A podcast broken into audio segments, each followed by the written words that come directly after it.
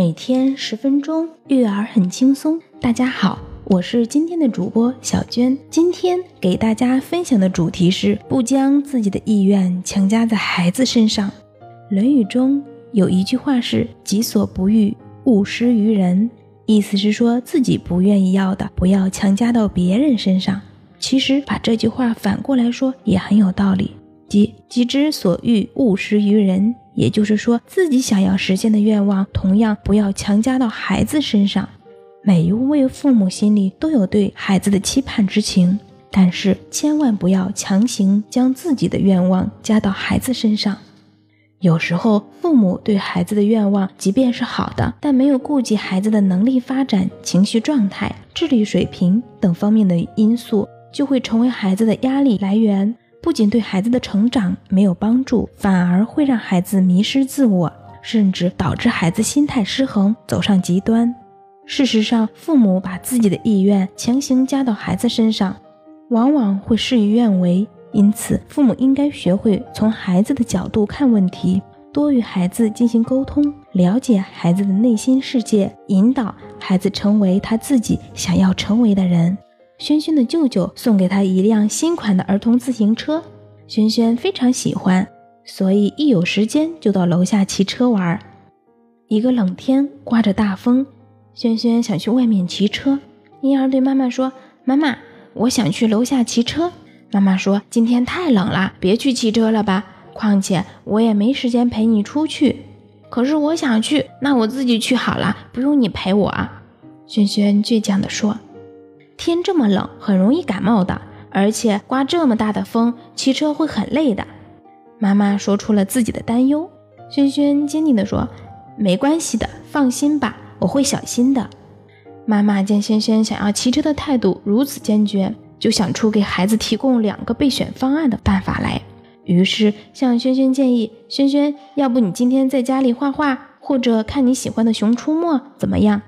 等天气好的时候，我再陪你去骑车，好吗？但此时的轩轩对画画和看动画片都没有兴趣，仍然坚持出去骑车。无奈，妈妈只好找了一件厚外套给轩轩穿上，然后陪着他下楼。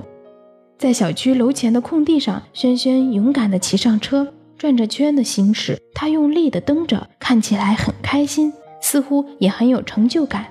骑了一会儿，轩轩或许是骑得累了，或许是冷，是冻得冷了。对妈妈说：“妈妈，我们回家吧，回家画画去。我要把我骑车的样子画出来。”好啊，回家去画画。妈妈期待着你的大作。小孩子的想法往往是突然而至的，他们的现实观念还没有发展成型，所以总会天真的以为什么事情只要想到了就能够做到。轩轩想骑自行车。考虑不到外面的天气如何，只是一心想要出去。但大人就不一样了，大人的生活经验丰富，对身边的事情有较为全面的了解，能够预见事情发展的态势。妈妈建议轩轩先做些别的事情，因为天气太冷，不适合外出骑车。但在轩轩的坚持下，妈妈最后还是陪着他出去了。这样一来，既满足了轩轩的心愿，也加深了他对周围环境的了解。最主要的是得到了妈妈支持后，他内心感到了妈妈的爱和关怀。黎巴嫩诗人纪伯伦写过一首关于孩子的诗，内容就是父母不应该将自己的思想强加给孩子，而是要尊重孩子的个性，让孩子拥有自己成长的空间。我们来听一听这首诗吧。诗的名字叫《论孩子》，你们的孩子都不是你们的孩子。乃是生命为自己所渴望的儿女，他们是凭借你们而来，却不是从你们而来。他们虽和你们同在，却不属于你们。你们可以给他们以爱，却不可以给他们以思想，因为他们有自己的思想。你们可以庇护他们的身体，却不能庇护他们的灵魂。因为他们的灵魂住在明日的载中，那是你们在梦中也不能想见的。你们可以努力的去模仿他们，却不能使他们来像你们。因为生命是不倒行的，也不与昨日一同停留。你们是弓，你们的孩子是从弦上发出的生命的箭。